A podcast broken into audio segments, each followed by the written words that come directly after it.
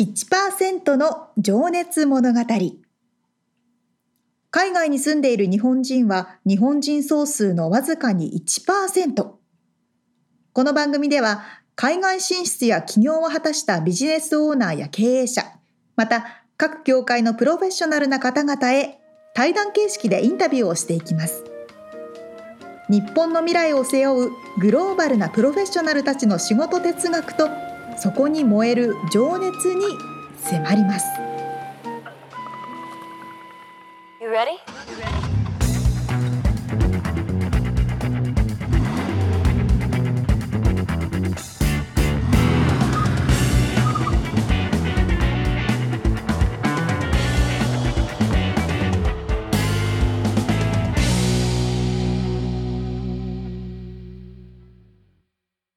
こんにちはこんにちは。 1%の情熱物語194回でございます皆さんお元気ですかお元気ですか。まああのパンデミック以降皆様会社の会議とかもね Zoom とか、Google Meet とか Microsoft Teams とかはいはいはい。いろいろねオンラインでされることが増えたと思いますけれどもまあ浸透しましたね。ねえ本当にまあちなみにあのーこの収録もうね、ん今ズームでやってますけどね。そうですうん Zoom でミツさんと顔を見ながらやっておりますけれども、はい。まああのこのツールもですねだいぶ進化しておりまして、はいはえーメイクをしなくてもメイクをしてるっぽく見えるよっていうい。うんツールになってるんですけどえ今ね私これ Zoom のフィルターを何個かかけててうん。おう口紅とかも赤くなってるんですようん。私の普段のより今もメイクしてない状態なんですけどこうやって手をね口の上にやるとわかるんですけど唇がちょっとね手を口のところにやると手の上に唇が乗っかっちゃったりするのあわかりま本す当だ。唇が手の上に乗っかって乗っかっる。てるでしょこれフィルターが唇だけにかかってるからおマジか。俺いやなんか全然気づかなかった わ。っていうのとあと眉毛も今それやってて嘘。ほらあ本当だ。手の上眉毛にの眉ところ毛に手をが。やるとそうそう手の上に眉毛がね乗っかっちゃってるでしょあ今ねだから眉毛の真上に手を持ってってるんですけ どその手の甲の上にも眉毛があるっていう状乗っか況っにちゃなっっててるまのすよ。なのでまた例えば眉毛描いてなくても眉毛がちゃんと描かれてるように見えますとやか、ばいね何それうわなので皆さん実は実はねその見てる顔のままだと思っていてもですね全然違う顔で実はオンラインミーティングに臨んでいるというえこともそれ俺がそのフィルターを使ったらどうなるの眉毛がうん、ミキさんもできますよちょっ長とくなっちょたっりとする綺麗めになりますよあマジであそれやってみよなので見破るコツはその「あははは」とか言って手を口元に持ってったらその手の上に唇乗っかっちゃってたりと か 「あははは」とか言って眉毛がねう、あ手なのん上かに乗っそかっちゃってれたりとかそこのスクリーンショット撮られてなんか送られそうだねそうそうそうそうお気をつけてくださいあ面白いなあえ他に何があんのあこそれもはそあとも肌も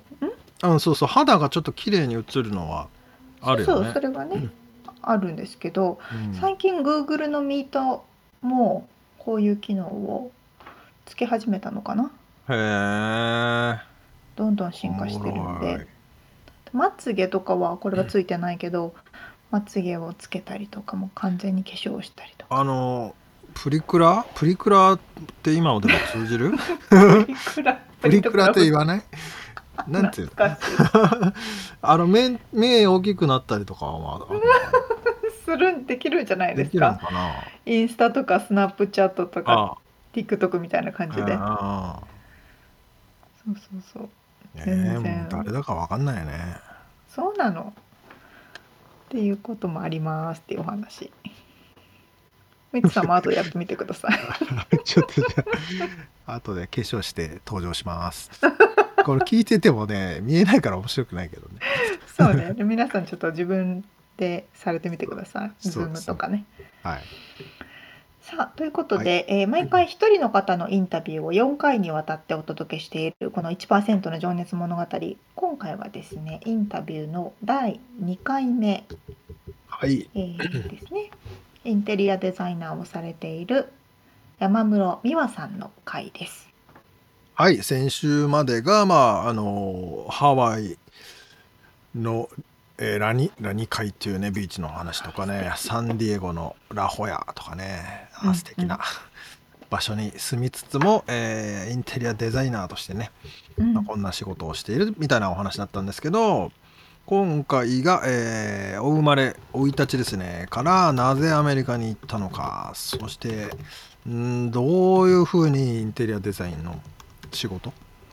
についていくのかっていうお話を伺っております。では聞いていただきましょう。はい、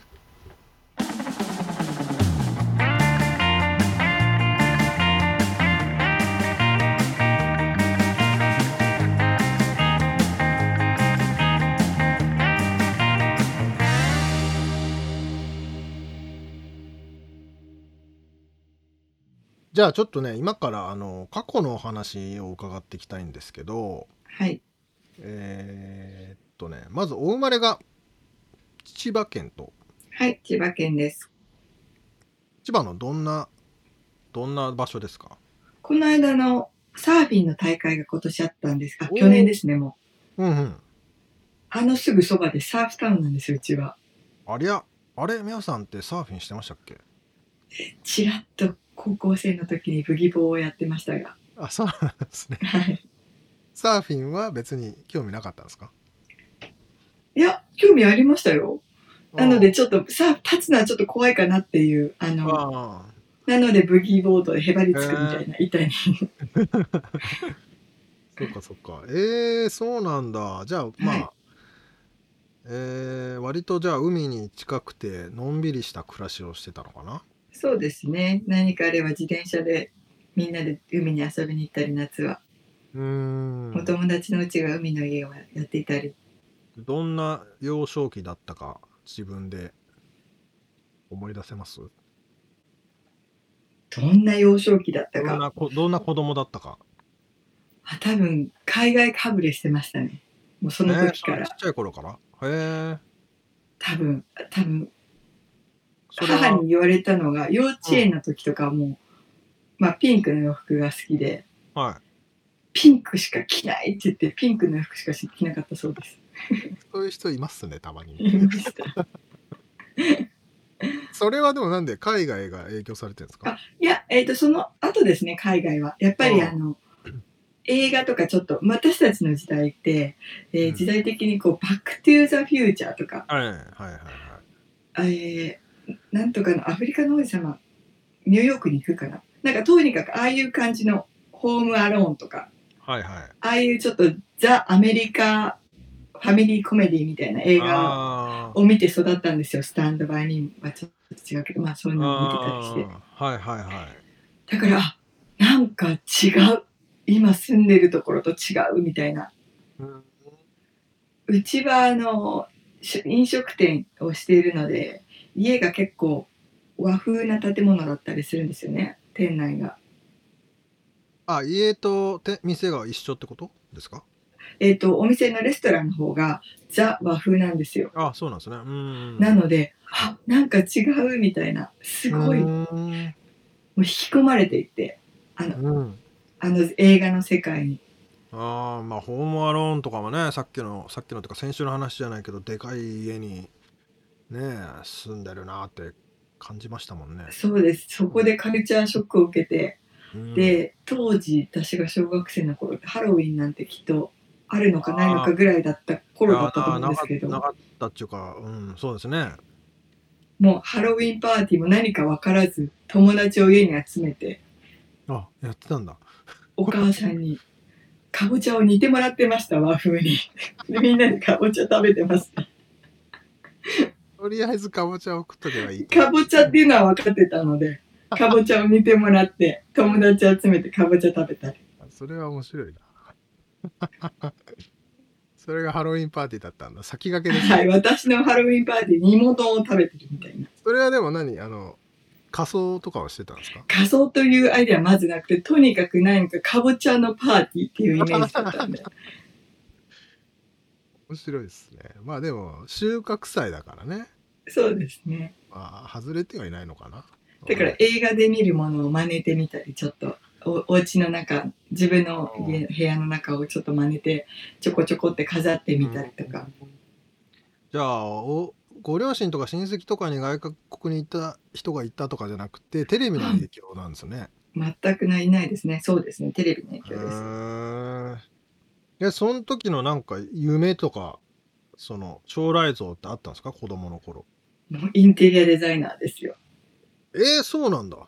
もう、すごいと思って、こういうのしたいと思ったんです。あそのじゃあテレビの中に出てくるお家のインテリアとか見てはい。でもそので、いはい。で、で、なんか、インテリアデザイナーっていう仕事があるんだっていうことを見つけたんですよ。ああそうなんだ。それは誰か教えてくれたんだ。あのーしち小学生の時にあの増築をして、うちの実家が、自分の部屋ができたんですね。あーあーあーあーで、家具屋さんに連れて行かれて、あの、好きなの買ってあげると自分の部屋だから、あえーってなって、あの、もう、インテリア雑誌をか買い集めー、あーカタログペラペラ見てたら、うんうんインテリアデザイナーっていう職業があるってことが分かったんです。ああーへえすごいそれはなので卒業小学生の卒業アルバム「将来の夢インテリアデザイナー」って書いてました、マジっすかはい、それすごいっすねこのままいっちゃってるんだ本当にうん、ね頑固なんですかねこれって決めたらもう絶対やるんだじゃあその時の部屋はちなみにどんな部屋だったか覚えてます子供のあちょっとぶりっ子なんですけどねあ その当時の部屋はお花柄がふわーってあってあ可愛らしい感じなんだじゃあ可愛らしい感じでやってましたねそれちなみに小学生とか小学生ですねだから今でもあのちょっと部屋にちょっとちっちゃな小窓があるんですねはいでやらなきゃいいのに自分でペンキを塗ったんですよ。あ小窓に、こま、窓があるんですけど、はい。うんあ、ここはじゃあちょっとお部屋に合わせてちょっと塗ろうかなーってこう、もう出来上がってるもうニスもかかってる上からまた塗って、うん今で言えばもうテーピングも何もしないでもうただ分からずに小学生がペンキ買ってきて近所であー塗ったので、もう散々な仕上がりなんですけども、それがまだ実家に帰るとそれが残ってて、あー見るたびにああこれ私の起源だなって思ってますけどじゃあそれはまあ良い思い出なのかな今はそうですね面白いねそういうのがあるっていうのは。はいええそうでしたか。まあちょっと僕皆さんに聞いてるんですけどなんかねあの衝撃を受けた出来事や人生の転換期となったエピソードってありますかっていう質問なんですけどそれがもしそかしれたらがねそうそうですねもう家具屋さんに連れてってもらって好きなの買ってあげるよっていうところですよねああそれはいいいい経験というか でもなかなかそんな自由に選ばしてくれないですよね普通それはご両親の心の広さだったのかなえどうなんでしょう、まあ、どれがいいっていう感じですかねあーうーんでもそこでピピピピピってきちゃいましたねこれね面白い、でもじゃはあいそっからなんだろう進学していく時はもうそういう仕事に就けるようなってことが頭にあったってことですかそうですねで高校に卒入学して、えーもうあの本当はあれですねえっ、と高校に卒業して建築家になろうかなって思った時があったんですよ。日本でやっぱりインテリアデザイナーっていうあの枠がまだね20何年前ですかいやだ56年前、そんなのがないのであー進学していきたかったら建築家なんだなと思ってあそういうメメジャーっていうかそのなんだ専攻があまりインテリアデザイナーみたいなものはバシッとしたものはなかってうん日本だと専門学校とかになるのかなでもあーそれそうかでもあんまりそのメジャーではない時代だったのではい建築家な家になりたいなって思っていてうん一時思って先生にそしたら相談したら「いや建築家なんて女がなるものじゃない」っていうふうにいやーちょっと古い感じの先生でちょっとね今だと怒られそうな発言です ねそれはそうそうそうですねああそうなんだまあでもともとその海外で憧れて海外に行ってみたいっていうのもあったんで、はいじはゃいあアメリカでインテリアデザイナーの勉強をしたいってなったんですねおおもともとねそれに影響されてるわけですからねうんうんそうですなので高校を出たらもう海外の大学でインテリアデザインべの勉強をしたいでも高校3年間それを目指してましたねえー、じゃあもう留学を最初から考えてたそうですね留学専門の予備校に行きましたへえそうなんですかねあのもうだ高校を卒業して日本の高校を卒業してすぐあのアメリカの大学に入れるようにっていう手順をする勉強をするところの予備校に行きました。あーじゃあ英語にも慣れてみたいなあとトフルですかトフル受けないと入れないから自分でトフル受けてで自分で、えー、と学校を選んで自分で願書を取り寄せて自分で願書を提出してでそういうところまで教えてくれる予備校があるんですけど、そういうところへーに行きました。素晴らしいですねそんなのをでも先に選んでるってのもすごいけどへえそれはご両親はでも海外に行くっていうことは最もう大反対です。大反対です。父は特に。にですしねはい。古い感じの父なのあでー大反対で。和食屋の親父って感じですか はい。なのこれでは、まあ、どうやって寿司、寿司職人なんですけど、寿司屋さん、お寿司屋さんのあーそう大将なんですけど、はいそう、だから4年間で絶対帰ってくるって約束して、うん23年いましたけど。 それもう説得して説得して行きました。そっかそれはお母さんは協力的だったんだもう母は好きなことをやりなさいっていうのをいつもサポートしてくれるタイプの母なのでちなみにご兄弟は兄と弟がいますおおまあじゃあ一人娘というかまあ一人娘ですかねそうですねうんそっかまあお父さんは心配ですわねそりゃ、そうですねまあ、じゃあよ今くね出したと思う出してくれたと思います、はい今日本に戻ってちょっと喜んでらっしゃるのかなそうですねお喜孫さんもんでると思いますうんはいそうかそうか 素晴らしいえー、っとそしてじゃあアメリカにはもう本当にもう高校からもう行く気満々だったってことですねまんまでした もう高校留学したいぐらいでしたけどさすがに止められましたあー諦めましたすごいなでもなかなか周りにいないっすよねそんな高校からアメリカ行くとかって言ってる人そのその当時それが私がその留学斡旋予備校に行ってたものでもうそういう子ばっかりなんですよそうあそういうことねああえそうなんだ僕そんなのがあるとは知らなかったな高校にまあじゃあスースーッとじゃないけど予定通り高校卒業して、はアメリカのどちらの大学にを選ばれたんですか場所は一番初めはあのもう父が許しをくれるように小さい学校の,、うんあの4年生の私立のうん、女子大に入ったんですもう男子がいたらダメと、 そう紹介してた田舎のペンシルバニアの田舎のああ小さなこう個人なんちもう何百人もしかいないような女子大に入ったんですけど、はいここではないなとああ思いまして入学数したヶ月で辞めて、はああい、数ヶ月で辞めて大学をああカリフォルニアに来て入り直しましたね。それはお父さんには相談したんですかまあもうしないですね。気づいてまあお父さんからしたらペンシルベニアもカリフォルニアもわからんかな一緒で す。はい、一緒ですから。そうですかじゃあまあ、まあ、アメリカに行ったってことはもう諦めたと思いますね、その時点で。えー、でカリフォルニアを選んだのは何かあったんですかそれはやはりあの、その、入った大学が日本人が一人もいなくて、うん。ホームシックになってしまったんですよ。やっぱり18で出たもので。あらー、で、まあ寂しちかょっったとんです自ね。分、寂しかったのがあって、じゃあ、ちょっと自分の生まれ育った故郷の近くに行きたいって思ったんですよ。海が見えるところ。ああ、その海環が近境くに的にというか気分的に。そうですねうん。気分的に、あの、海が近くにあると心がちょっと落ち着くので、うん。海のあるそばに行きたいって思って、で、カリフォルニアに来たんですけど、うーん。それがサンディエゴ。サンデーゴでした。うん。でそこから大学に、はい、入り直しました。うーん。いや、確かにね、水平線を見ると、なぜか落ち着きますよね。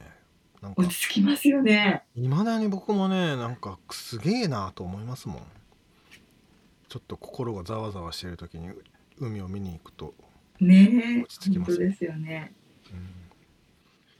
そうですか。じゃあ、サンディエゴはどうでしたか楽しかったですか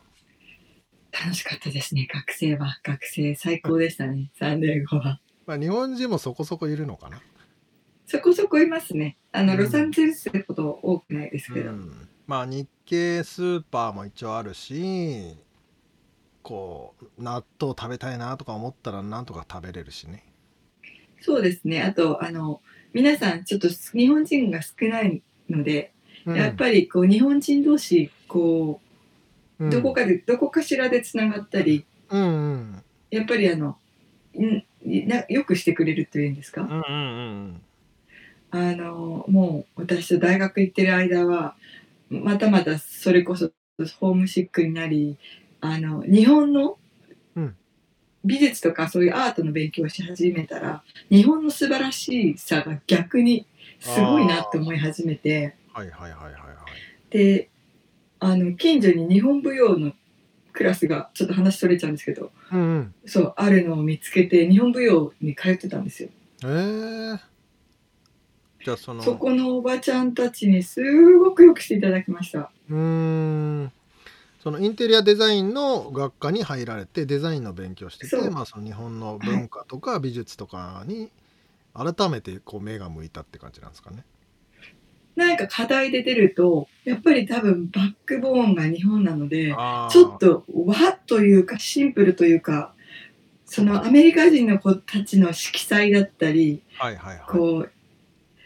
感覚がやっぱり違うので、はい、やっぱりこれって私日本人なんだなってうーん。ういう感じが出てくるわけですよ。ーん。まであ、それがね、でも普ユ通ニークなポイントだし、ね、プロあの強みでもあるわけですもんね、そこは。そうですね。どうしてもなんかこう、綺麗に仕上げようとしてしまうんですよね。例えばちょっとプレゼンテーションを作って配置をこうするって言っても日本私がなんでしょうけどこう綺麗に並べようとしてしまうんですけどやっぱりあアメリカ人の子たちの作品とか見てると爆発してたりしてるとこれすごいこのアイディアって思いますよ。あー、斬新な。斬新なんか例えば斜めに物を置いたりとかあこうーあ課題でこうお家を作りますってなっても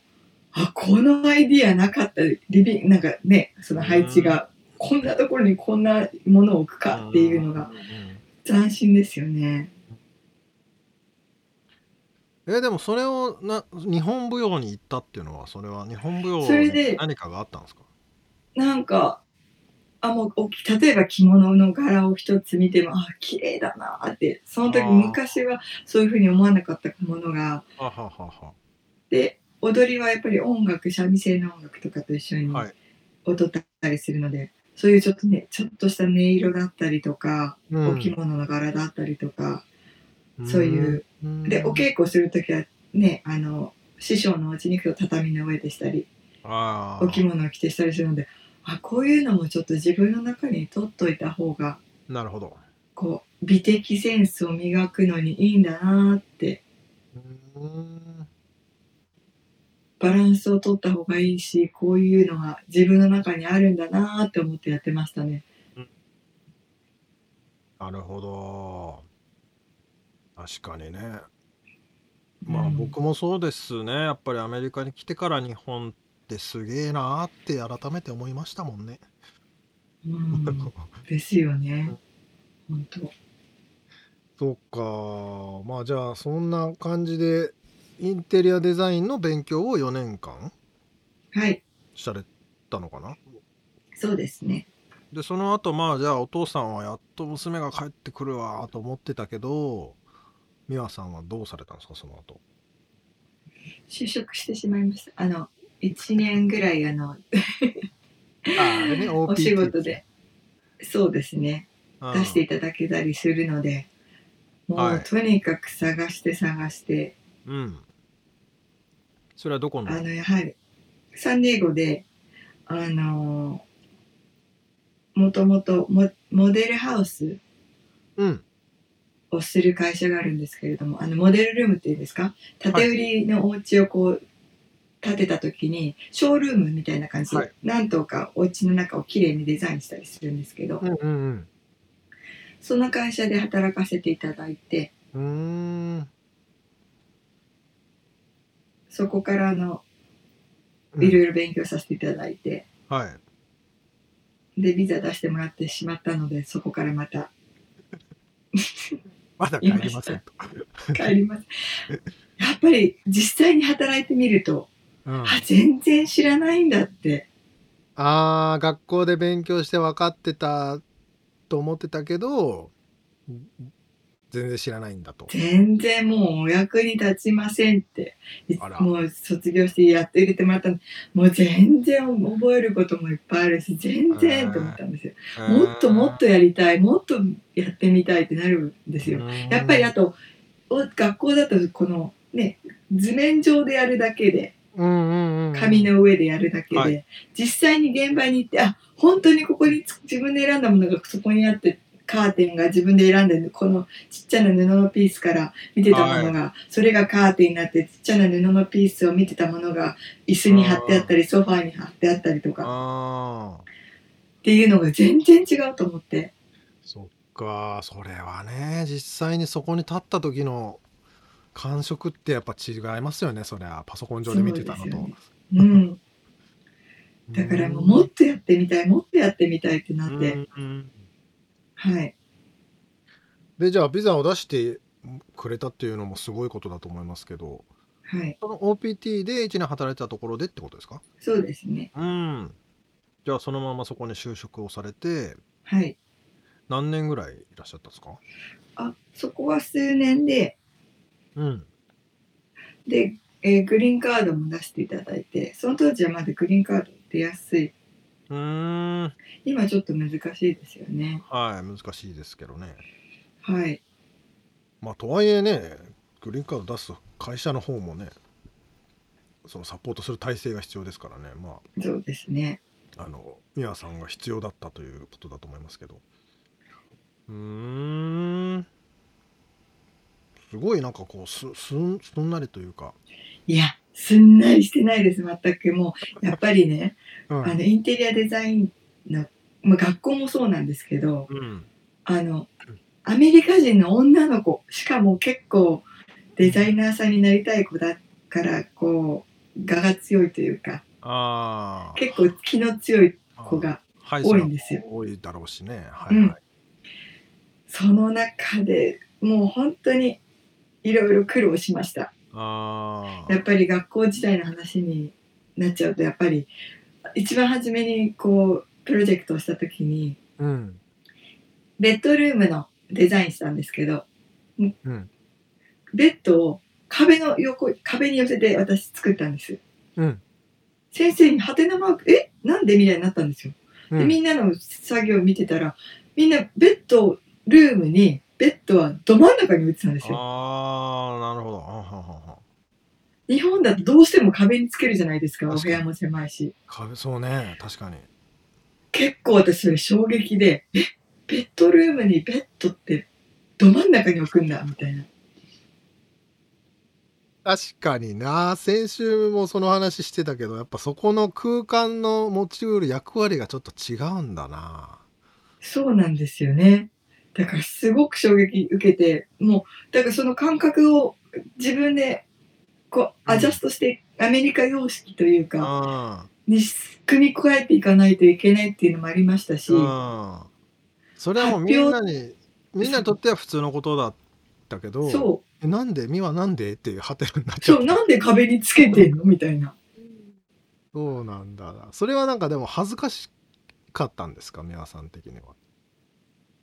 あそものう恥ずかしいの前に衝撃でしたねえ感覚の何これ、違いま、真ん中ど真ん中に置くのみたいなびっくりしたのが大きかったんだびっくりしましたねへえあとやっぱりプレゼンテーションうん100自分の中で綺麗に作ったと思ってもやっぱり英語が喋れないのでそあーそこまでやっぱり学生時あ代恥ずかしいっていうのもあるし自分のものを発表するっていう機会ってあんまりないじゃないですか日本で、はい。そうですね。だから100作ってっても100の分喋れないんですよ私は喋れなかったんですうん。よ、まあ、でもアメリカ人の子って見てるとまあ560で作ってきても200ぐらいで喋るんですよね そうですね。すごいでしょみたいな自信満々で喋れますからね。そう、あの自信が、すごいと思って、あれ、もう、つそう、わかりますあれ。わかるわ かる。だから中えスカスカスカスカなんだけどなとか思うんだけどね。 もうでもあれが、爪の赤を煎じて飲みたいぐらいに、かけてるので、かけてたので、ぎゃまあ逆に言うと日本人はだから謙虚だしね。100あっても謙虚すちぎるょっとつまらないものですけどって渡しますからね。そう、それですね。だけど、それじゃやっていけないんですよ、このデザイン業界で。勝てないですよね。そうなると。勝てないです。だから、いっぱい嫌な思いとか、うんまあ、嫌な思いっていうか、そうですまあね自。分の中での葛藤みたいなのもあったんでしょそうですね。うん。こんなこんなに大げさに言っていいのかなみたいなと かまあ言わなきゃ伝わんないしとかね注目してもらえないしとかね、うんなんかな本当にので、言ったそもんの勝ち辺が大変でしたね。うん。あーそっかまあじゃあその辺はでもねプレゼン能力は後々の営業力とかにもねつつながってくるでしょうしそこで鍛えられたんでしょうね いろいろと。そうですね、恥ずかしかったですね、もう本当に。まあでもいろ絶いろ対そういう恥ずかしいとかこうなんつうんだろうなひ他と違う目で見られた時の思いって忘れないっすよね。そうですね。うんで、アジア人のであの学生さんも当時少なくて、うんで、特にこの英語何言ってるかわからないような私なんて一人しかいなかったので、その私のクラスには。ちょっと、初めは皆さんに、しえ、何この子みたいな感じで白い目で見てましたけど、見られてましたけど、うんやっぱグループで制作とかになると私がうまく表現できなかったりするのでうん当時ね今だったらもう間違ってても喋るぐらいになっちゃったんですけどうん当時はまあ若くて恥ずかしさがいっぱいあったのでうんこうおとなしくしてるとや役立たずなグループの子みたいなうんむで見られてるんだろうなって自う分で、んその代わりそのそう手手作業のも部分はまあね口がなくてもできるような仕事はたくさんしましたけうどんへえそっかじゃあ結構辛い思いをしながらそうですね、アメリカに生活してる方ってみんなそんなんだと思いますけどね、なんだ、多かれ少なかれね。そうですね。どっかしらありますよね。はいえーそっか。鍛えられました。ベッドベッドを壁につけるのが笑われちゃうってのもなかなか 外に出ないとわかんないことですね。ねえ、多分子供部屋とかだったらあるんでしょうけど、やっぱりり大人の寝室で壁につけるってことは、まあ、うんあんまりないですからね。確かにね、まあホテルもねどこ行ったって真ん中にドカーンってベッドが主役ですもんね。うん。うーん。そっか。まあじゃあそこからですね、ちょっとい、あのーまあ今の仕事になる前に、なん今まあ独立されてるわけですけど、その前にはい。何個かね、ハリウッドセレブリティの住宅アシスタントデデザイナーとか、はい。えーニューヨークでの経験とかをちょっと、ちょっと次のセクションで伺ってもいいですかね。はい。はい。じゃあちょっと今から次のセクションに入ってきます。はい。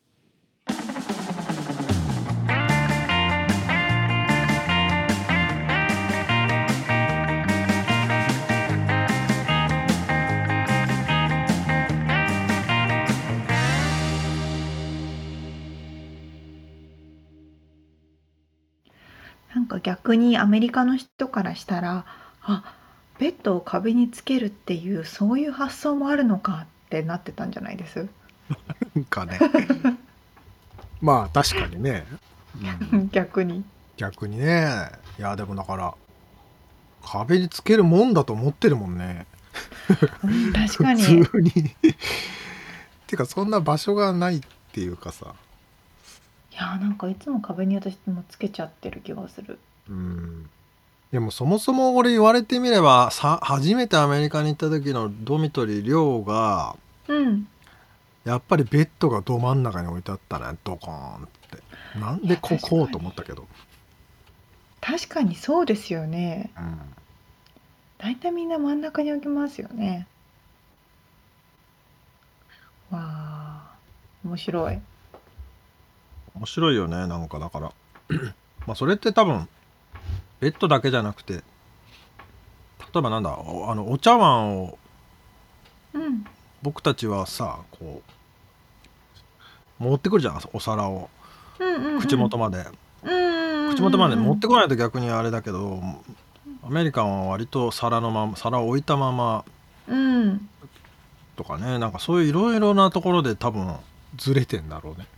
いやー まあずれてるっていうかほんとほんと まあこれは別にいい悪いじゃなくて違いがあるだけの話なんですけど、カルチャ面ーシ白ョいよッねクみたいななんかね、うんその夜ご飯食べる時もうん日本ってこう食卓を囲むっていう言葉がうんね、定着してますけどもアメリカって食卓がなくて自分のワンプレートだけを持ってソファーに行ってフォーク1本で食べるみたいなのも多いじゃないですうんうんか、うんうんそうしてくるとやっぱインテリアデザインもそういう形に変わってくるだろうしそうだよねうへーん、確かあーにこそうういう意味ではなうん、そうだねだからそれは本当にデザインも変わってくるよね生活の仕方が違うからねうんそうそうそう、おもろいなあとハロウィンのさ話が面白かったんだけどさ、そのアアメリカがかぶれしちゃってあ、ね、憧れてかぼちゃをお母さんに似てもらってたっていう話かわいいかわいいよねかわいいいやでもそのちっちゃい頃になりたかった職業にそのままなってるっていうのがねそうなのよこれね前先月のねパイロットの前田さんの話もそうだったんですけどね、うんうんうん割と多いなああでも多くはないか、ううんんでもなかなかいないよねそんな小学校の文集に書いたような夢をさそのまんま叶えちゃってる人、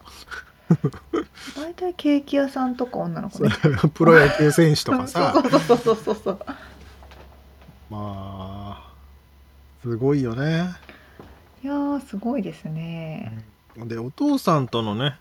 お話もまたちょっとこれから出てきますけど最初はン 大大反対をされていらっしゃる女子大だったら許すって感じで言ったんだけど速攻編入だか転校したのかも そして4年で帰るっつってたのに23年それ皆さん結構よく聞きますよねアメリカにいる人ね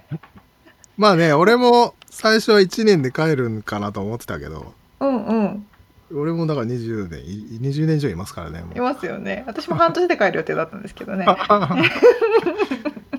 お父さんお母さんごめんなさいって感じだねみんなほんとほんと予定は未定 でそうだなんかだらそれぐらい魅力的というかねうんうんな場所でもあるということでしょうねそうですねまあ競争も大変な世界っておっしゃってましたけどねそうね、まあ、特にそのインテリアデザイナーなんてなんかちょっとハイソサイティーなそうよ女女子大生がいっぱいそうだもんねいやーすごい世界と思いますよキラキラしてるしねまあさすがにやっぱそこでのプレゼン能力とかは鍛えられるんだろうね、いやーすごいだろうなではでは次回はどんな話ですかそう話が面白くてねちょっとまだ途中だったんですけど あの、うんうんうんここでねだから就職して、えーうんグリーンカードを取得されたとこまで行ったのかはいで、はい、はい、その後まあねあのハリウッドセレブリティのねお宅のデザイナーのアシスタントやってみたりいわお。あとニューヨークのね、えーなんだったっけなえっとアーティスト現代美術家のスタジオ改装プロジェクトに参加してみたりへー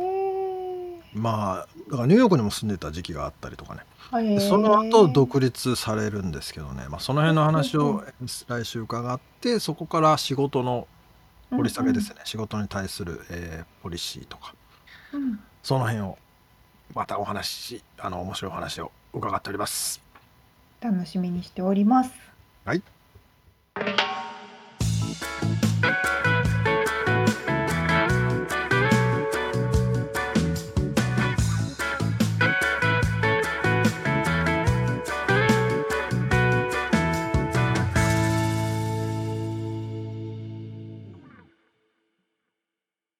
リアルアメリカ情報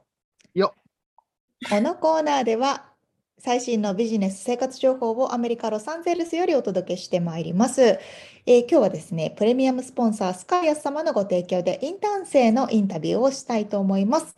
本日のゲストスピーカーはニューヨークのね、ファッションブランドで短期のインターンとしてマーケティング業務をされているあゆみさんです。よろしくお願いします。よろしくお願いします。よろしくお願いします。えちょっとまずあゆみさんから軽く自己紹介をお願いできますかはい。と今、ニューヨークにインターンで2ヶ月来ています。21歳で大学休学中の浜野あゆみです。お願いします。えっと、大学を2021年の1月ですけど、え来られたのがえっ、と、来たのが2週2000間と5日前ぐらいですかね。ごめん、今2021年って言ったけど、2022年ですね。 22年になりましたね。えっと、2週間前ということは、だから1月の中中旬とか初初旬ぐらいです1かね、月の8日になるほど。着きました。寒いですかう。んめちゃめちゃ寒いですね。びっくりしました。実際に普段されてるインターンの業務ってどんなことですかはい、えっと、私はそのお店のオープンからクローズまでいるんですけど、まず最初にまあ掃除とかのオープン作業をしてから、結構オンラインが多いお店なので、そのオンラインの注文のなんか在庫のものをチェックして、こうシッピングの作業をするっていうのを最初にやりますね。で、うんお客さんはめちゃめちゃ多いわけじゃないんですけど、まあ、そういう作業をしながら、来たお客さんに接客をして、で、あとは、まあ、インスタグラムの撮影とかを自分たちで、こう、自分のお店の服を着たりして、あの、その素材を取って、インスタだったり、フェイスブックに載せるっていうことを合間の時間でしてます。楽しそうへー 楽しいです。どんなタイプのブランドなんですか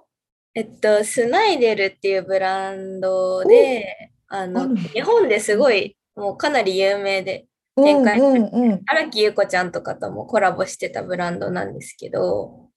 みつさんわかんないでしょ。いろい全然ろ。わかんない。トラルちゃんしわかるんだね。失礼しました。イメージギャル、ギャルブランドみたいな、なんか若い、可愛いギ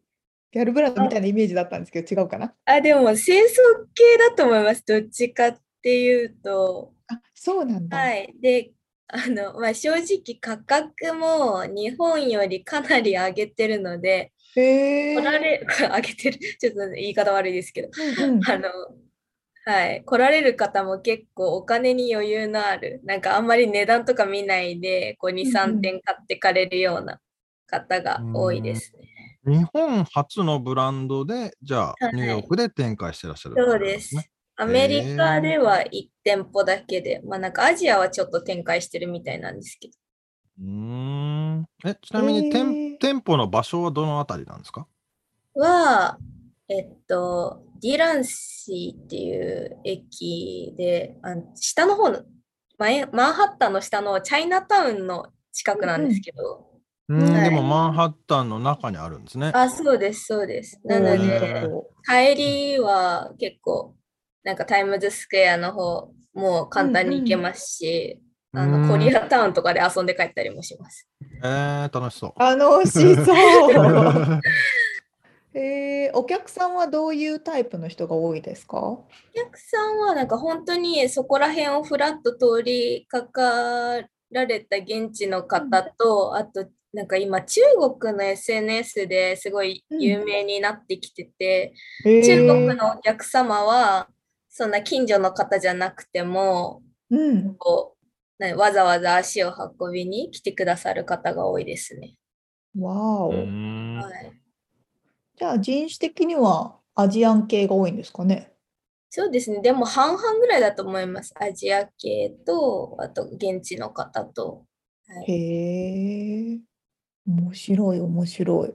じゃあ、えっと、インターンに来る前にそもそもあの海外に興味を持たれたきっかけって何ですか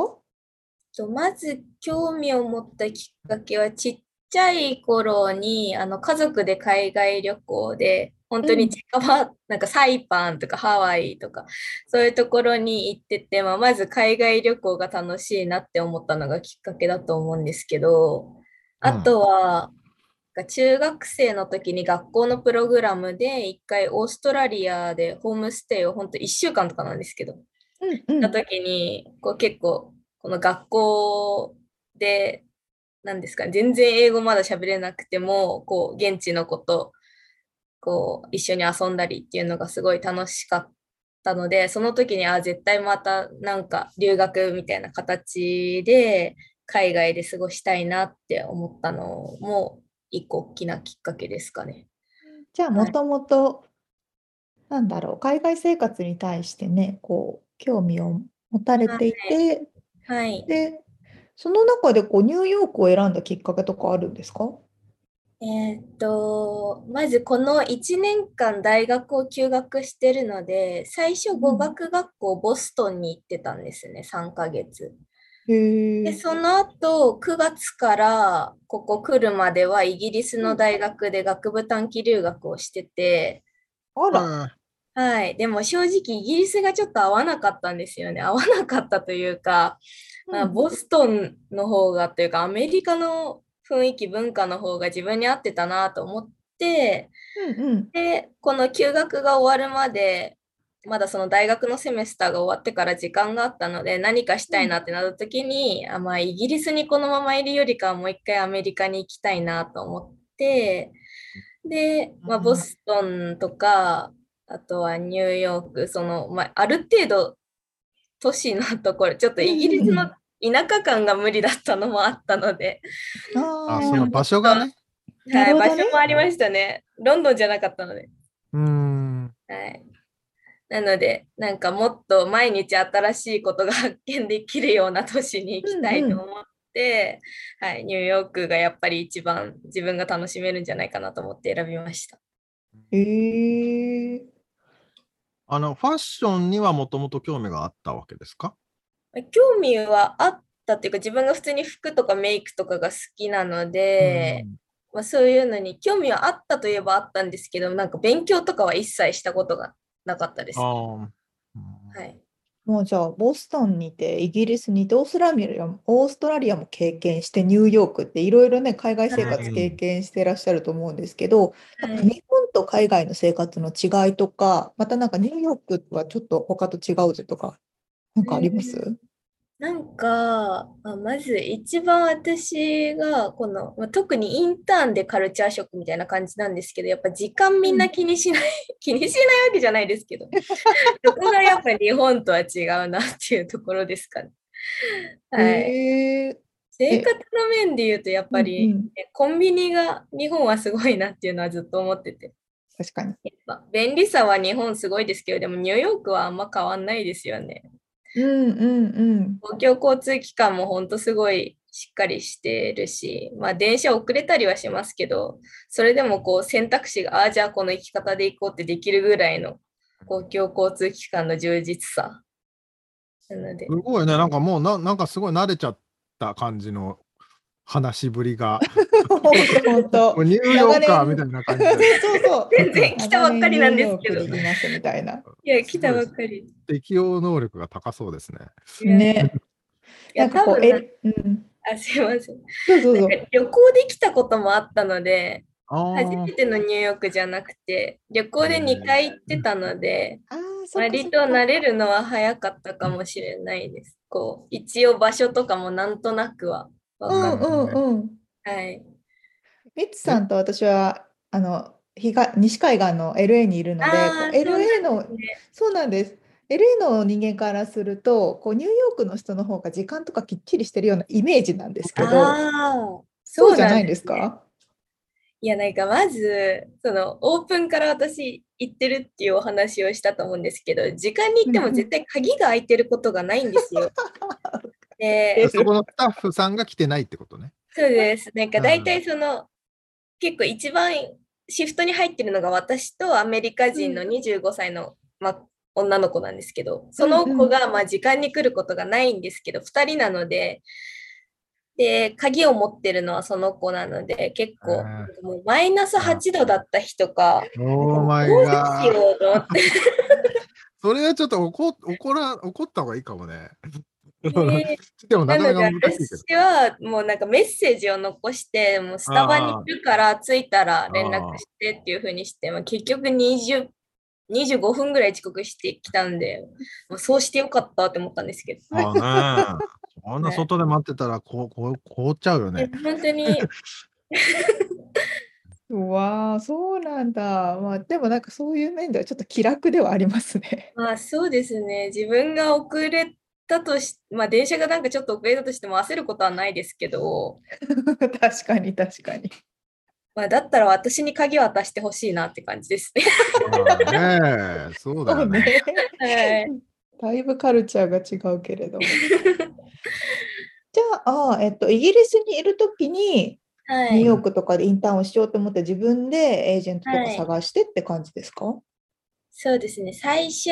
なんかもうかなりお金を使っちゃってる状態だったので、うんなんか自うん分でこう、インターンを探そうと思って、はいはないんか友達がマルタにいるので、マルタでインターンとかしたら安いんじゃないかって、こう生活費とかも多分ニューヨークとかよりは全然安いので、うんうんで頑張って探したんですけど、コロナ禍っていうこともあって、結構オンラインのインターンとかばっかり。ああ、なるほど。うんなんかせっかく行くにしても自分がこう満足できるインターンじゃなかったらこう無理やり安いところ選んで行っても仕方ないなと思ってもうマルタはやめてうん本当に行きたいところにしようと思ったのでニューヨークにしたんですけどうんやっぱり普通に大学通ってたので時間も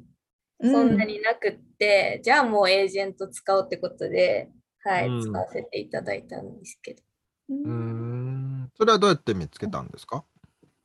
もうネットでニューヨークインターンって調べて、うん3つエージェントを見つけて連絡したんですけど、 うんうん、一番対応が良かったというか、あ ーそれで選びましたね。素晴らしい。あーそうかはいそれでスカイアスさん、あ、そうです。ここまでいろいろこうはい導いていただいてっていうそう感でじすか。ね。はい。へえなんかでもお話聞いてるとすごいニューヨークで楽しそうなインターン生活を送ってるからね。そうですね。なんか、あの、恵まれ、インターン先にも恵まれたし、ホームステイ先にも恵まれたしっていう感じでう、んすごい、はい、楽しいです。えーうんあとどのくらいの期間いるんですかあと、1ヶ月半ぐらいですね。半ないぐらい。はい。まあね、ちょうど寒い時期ですけど、そうですね。まあ、ニューヨークででもう綺麗だよね、雪降ったりする景色が、は寒いいけど、今朝も降ってましたけど、あ、そう。 ねわおそうまあかでもそうかなんか、ある程度防寒すれば耐えられる寒さだなっていうう。んうんううんんうんうん。なるほどなるほど。まだねインターン始めて2週間くらいってことですけどはい。なんかこの2週間の中で学んだことってあります学んだこと。なんかまず、その、ファッション業界で働いたことがなかったので、うんうんなんかどういうシステムでオンライン発送してるのかとか在庫管理してるのかっていうのがもう全部一から学ばせていただいて、おーまあ、その仕組みが分かったのとあとはあの SNS ですねなんかこうやってこういす一個インスタのストーリー上げるとこういう情報が見れてで、うんこの情報を見てこういう投稿がそうんの顧客に響くんだとか、そういうのをちゃんと分析してまた次の日違う投稿を載せるとかなんかそういう、なんか SNS マーケティングの基礎を一から教えていただいたのでそこが一番学べたことかなと思います。うんえー、もうこれからもう完全に活かせることばっかりですね。うん本当ですね。 はい。わんわんわん。そっかそっか。じゃあ、まあ、このインターンを通して、まあ、はい今後の展望とか将来の夢みたいなはいものも、まあ、変わ変わったのかな、そのままなのかな、わかんないですけど、そこら辺を聞かせてもらえますか。はい、もともとはなんか航空業界とか旅行会社に興味があったんですけど、やっぱり海外が好きっていうのもあって、ああ、なるほど。はい、でもなんかアパレルやってみたらやっぱり結構アパレルも自分の好きなことというか今実際楽しんでやってるのでうんうん、なんか将来そっちの道を考えてもいいのかなっていうなんか選択肢が一つ増えた感じですね。うん。はいうんですし、やっぱりなんかブランドの展開をこう自分の国だけじゃなくって他に展開するのってすごい面白いなと思いましたし、こうなんか逆のことでもいいと思ったんですね。アメリカのブランドを日本にうん持うっん、てきてとか、なんかそういう会社に就職するとかでも面白いのかなって今は思ってます。うーん素晴らしい。まあうね、んちょっとこううん旅行とか航空業界はね、うんちょっと今この時期はなかなか、そうなんですよねね。、 厳しい時い期つだか。回復するのかなとは思うんですけど、なんかコロナ本当終わんないなって最近思ってて、ね。みんな思ってますよ。ねうんだこれっていうね。はい、ね、でも本当に今、あゆみさんが言ったみたいな、その選択肢が増えるっていうのがうん、一番いいっすよね。はい、こっちダメならこっち行けるし、みたいう本んう当んな。うんなんかね、この短期間でもそういうことを実際に感じて、うん新しいオプションができるみたいなうん、うん気持ちになるってことは、すごい短期インターンってすごい意味がありますよね。いや、本当ありますね。なんか私も、なんか2ヶ月でそんなになんかできることあるのかなって来る前は正直思ってたんですけど、うんうんうんなんかまあ私がいいインターン先に恵まれたっていうのも一つ大きいことではあると思うんですけどなんかすごい最初の週からなんかただうんインターン生として扱われるんじゃなくてもうどんどんどんどん新しいことを教えて任せてくださるえ感じだったのーで、なんか本当に短期でも全然得られることいっぱいあるなって思います。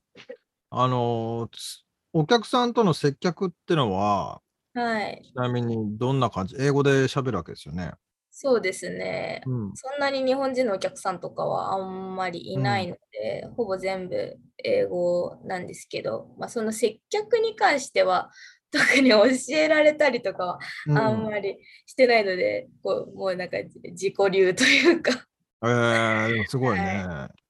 て感じでやってい。きなり実践に放り出されちゃってる感じだ ね、そうですね。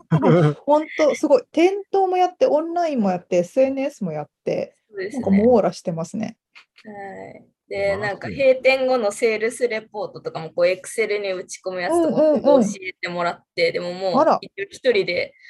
できるようにはなりましたね。経理もやって、うん、これで回せます よねお店ね。 そうね。 で全部のことをまんべんなくやらせてくれるのでありがたいですね。うんあーそれはいい本当にいいインターン先にね出はい会いましたね。まあ、あと、あゆみさんが仕事ができて信頼されてるってことじゃないですか、ね。本当にそれはま周さりにの方がすごういいい方たちでどんどうんん教えてくださるのでありがたいです。では、えー最後にあの今からインターンをやりたいとかちょっと興味があるなっていう方に向けて簡単なメッセージをお願いできますかあはい。えっと、なんか今本当にコロナで難しい時期だと思うんですけど、なんかそれでもこう来てしまえば、なんかかなりできることがたくさんあって、まあ、なんかコロナで怖さとか心配とかは普段よりもいっぱいあると思うんですけど、絶対今後の財産になると思うので、興味がある方は、なんか今しかないチャンスだと思って、ぜひ来てほしいなって思います。素晴らしい。晴らしいですね。本当ですね。 ありがとうございます。えっと、アメリカにすでにね、学校に通われてる方とか、でも、あの OPT のご相談はスカイアさんにできるということですし、あとはあのあゆみさんみたいなね、他の 海外にいらっしゃるっていう方もご相談して、こうやって短期インターンをね、紹介してもらえたりするみたいなので、お気軽にちょっと相談されてみてください。では、では、えっと、最後に、えープレミアムスポンサー様のご紹介をさせていただきます。スカイアスは世界6カ国11都市に拠点を置くグローバルエデュケーションブランドです。海外留学、スタディーツアー、海外インターンシップ、ジュニアキャンプ、オンラインプログラムなどなど、グローバルへのきっかけを作る多彩な教育プログラム、サービスを展開されています。詳細は www.skyas.global/ja もしくは www.america-intern.com にてご覧いただけます。ということで、今日はニューヨークで短期インターンをされているあゆみさんにお話を伺いました。ありがとうございました。ありがとうございました。ありがとうございます。以上、リアルアメリカ情報でした。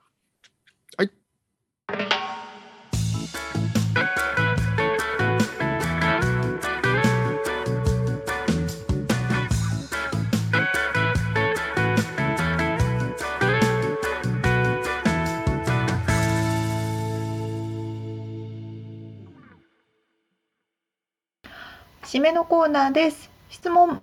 はい、質問。えーっと、これはまた、美和さんのね、お話にあやかって質問なんですけど、はいはい。先週の話だったかな、衣食住うん。で、えー割と日本の人は意を重視してんじゃないか、うんえーアメリカンは銃を重視してんじゃないかみたいな話があったんですけど、はいはい。沙織ちゃんは、えー、衣食住の中で何を最重視してるとかあったりしますか、うんというちょっと質問ですね。私もそのお話をされていた時に自分で考えていたんですけどあ私はもう完全に「食」がめっちゃでっかく書かれててあ、うん「、銃」がちょっと真ん中ぐらいに書かれててもう「い」がすごいちっちゃく書かれてるみたいな感じです。 まあじゃあ食が第一一うん番、はい一番ですね。うん、でで銃10位と、銃は特にあのアメリカに来てから大きい素敵なお家を目の当たりにして自分もそういうところに住んで、うんあーなんかこう銃を大切にするって素敵だしやっぱ広いお家いいなって思あっちゃあいましたねそうかそんなミッツさんはなんか今ちょっとこしくしゃみが出そうになってちょっと待って収めていい ですかちょっと待って危ない危ないっきりし ないあ大丈夫大丈夫えっとね なんだろうね全然考えてなかったですけどいや、あの意識的にはうんやっぱり食を大事にしたいなと思いつつうんもうこれはもう他力本願というかですね妻に全てお任せしており、うんうんうん、えー僕の食うもんは全部妻がコントロールしているというかお なんですけどおあのそう なんまだあでもとてもね栄養バランスを考えて、えー毎日なんか美味しいものを作ってくれてるんで、まあ、そこは最高じゃないですかさ最高なんですけど重視してるといえばそうなんですけどただ僕の中でそのあのコンコントロールできるというかですねうんししたいのは10のところとかな。うんうんうんうん、で最後にいいいいですねまああのあの見た目ももちろんね大事にしなきゃいけないとは思いつつもやっぱり、うんうんなんかい暮らしが快適になるような、まあこのオフィス仕事周りの環境もそうだし、うんうん、あの暮らす時にいかに気持ちよくなれるかみたいなのはう大ん事うだんなと思ったりしますね。確かうんに確かに、まあ特にね、まあパンデミック以降ねそうねうんでそうだからあの海の近くに住ん住んでいたいっていうのもねあのそのまああー銃に入るのかわかんないけどはいはいはいはいそれだけでも気分がいいっつうのもあるしねそうあかミツさんは衣食 住というか海海が入ってくるね住職海だねそうね。海入ってきちゃう。いやでもさそう先え先月の話で沙織ちゃんがあの Google の検索ランキングでさうんうん話があったと思うんだけど、うんなんだっけ「How to be happy alone」とかっていううんうんそのうんうん。ねかん一人でじのどんな風にハッピーになれるかみたいなのを検索する人が一番多かったみたいなね、話が出ててそうね。そうそれもだからねパンデミックもあるしみんなだからどうやって快適な一人でどうやって快適に過ごすかみたいなのをそうそうそう。追求してってるんだろうね。 そうね。ここ2年のみんなの同じ課題ですね。大体だから外にあんまり行かなくなっちゃったからさ服もあんまり買わなくなっちゃったしね。そうなのよ。 いかにお家で快適に過ごすかそうよねがメインのねう。ん食べることとねやっぱり寝るそこうとそうそうそう。そうなんですよ。ああ、面白いですね。質問ですね。はいそんなこんなで皆さんはどれ一番大事ですかと投げて終わりましょうかね。はいはい。ではでは、えー本編でお届けした内容とリアルアメリカ情報のインフォメーションはブログに掲載しております。podcast.086.com podcast.086.com または1%の情熱物語で検索してみてください。はい、えーそして番組を面白いなと思っていただけたらぜひフォローをお願いします。お便り、レビューをお待ちしてます。そしてパトロンさんからのご支援も引き続きお待ちしております。はい、詳細はウェブサイトを見てね。見てね。